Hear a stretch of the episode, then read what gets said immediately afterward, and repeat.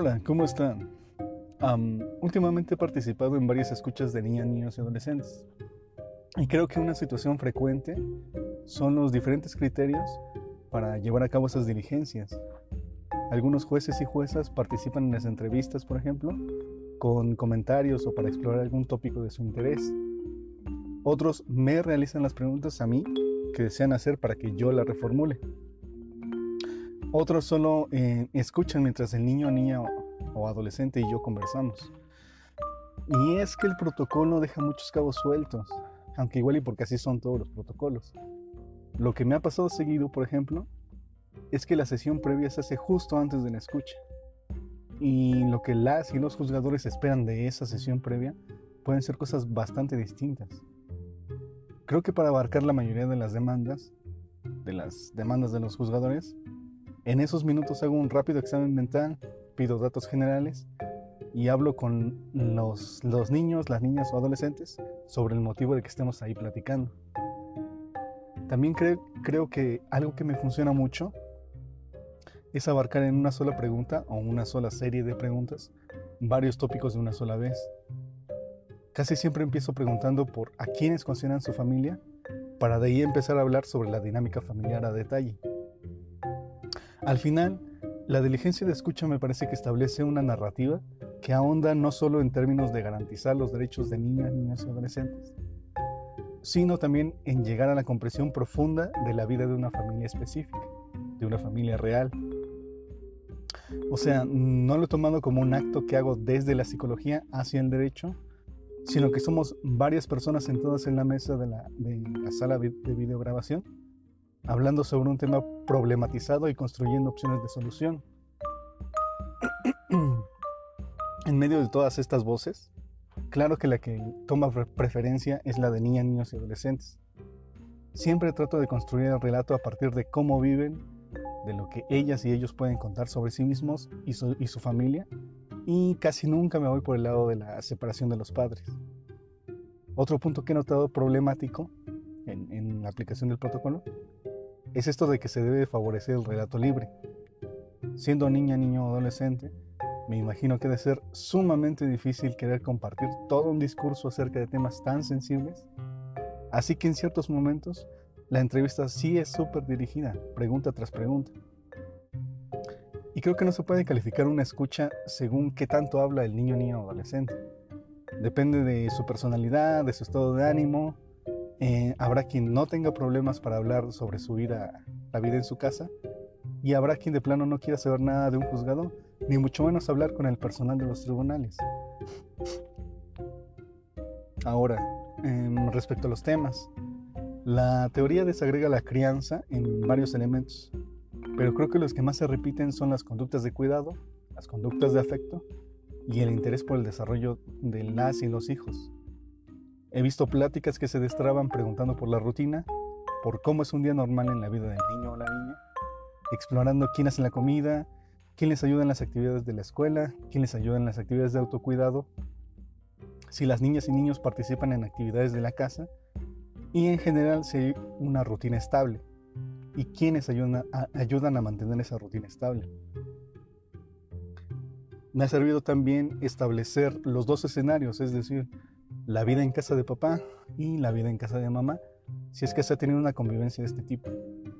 Además, se me hace importante saber las interpretaciones acerca de la situación actual, anotando datos que sugieran alienación o para que las sugerencias de intervención se hagan conforme a ese panorama. También me parecen imprescindibles las expectativas. A veces se hace una pregunta que a mí me parece genial, la de si pudieras cambiar cualquier cosa de tu vida, ¿qué cambiarías?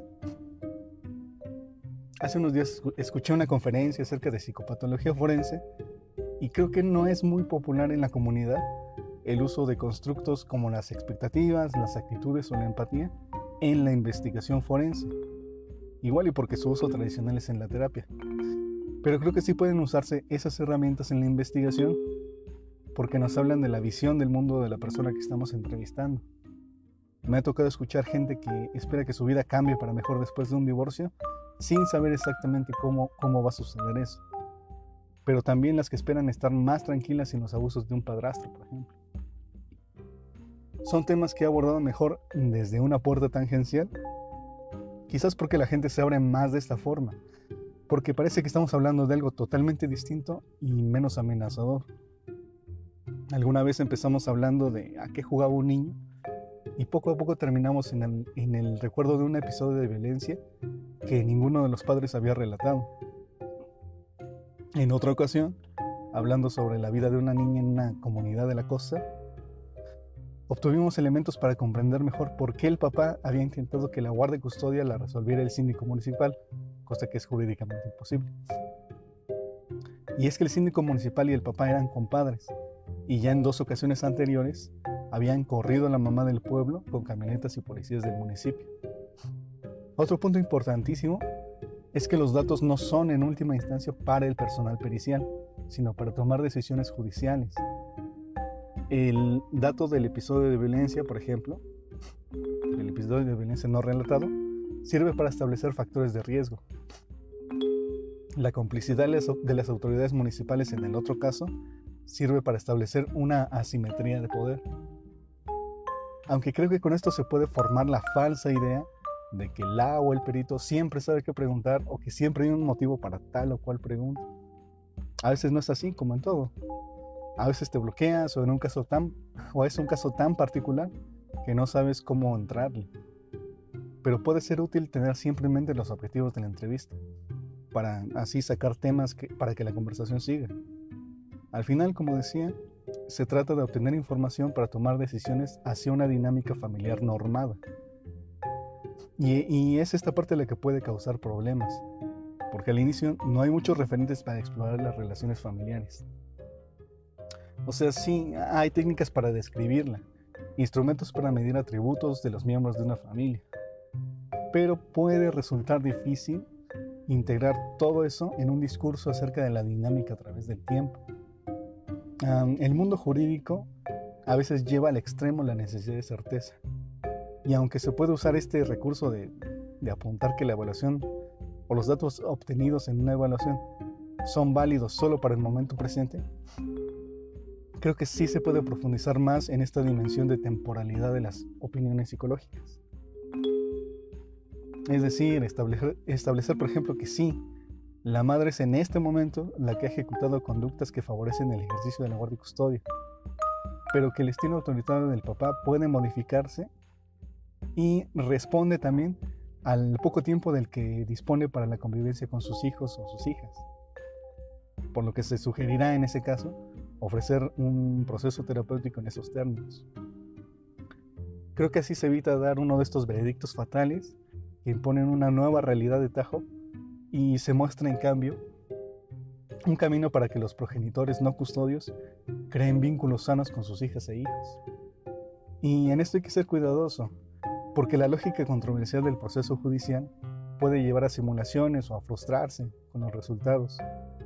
No se trata, creo, de convertir el proceso de crianza en una lista de trámites para los progenitores no custodios, como si quieres convivencia tienes que ir a terapia de tal tipo, tienes que solventar tales gastos, tienes que generar estas estrategias lúdicas, otras estrategias pedagógicas, ir a tal curso o a tales reuniones tal vez sea más benéfico que como equipos multidisciplinarios vayamos generando estrategias para concientizarnos a, mm, todos y todas, jueces, secretarias, peritos, padres, madres, hijas e hijos, de que el juicio no tiene por qué ser una, una competencia que nada tiene que ver con la familia, sino que es mejor verlo como un momento de reflexión desde cada una de nuestras posiciones sobre una historia familiar concreta, una historia que ha llevado al inicio de la controversia en la que se han aplicado recursos para intentar resolverla eh, y lo que se puede hacer, cuáles son las opciones para estrechar ahora los, los lazos paternofiliales o elaborar el duelo por la relación de pareja que a veces de manera velada está afectando a la crianza. Mm, este tipo de acciones a veces se llegan a ver como un obstáculo, sin que padres y madres noten el motivo jurídico y psicosocial del tema. Y es entonces, como se haría para cualquier otro trámite, que la gente quiere usar atajos o inventar actos con tal de avanzar en el juicio.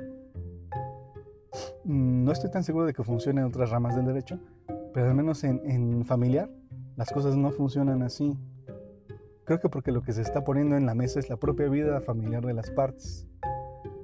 Mm, creo también que no se trata entonces de convencer a los juzgadores o a las juzgadoras de que yo soy una buena persona y o de que mi expareja es la mala persona, sino de ver la situación actual, detectar los problemas actuales de la familia y decidir formas de acomodación que permitan crear o reforzar lazos significativos que niñas, niños y adolescentes necesitan.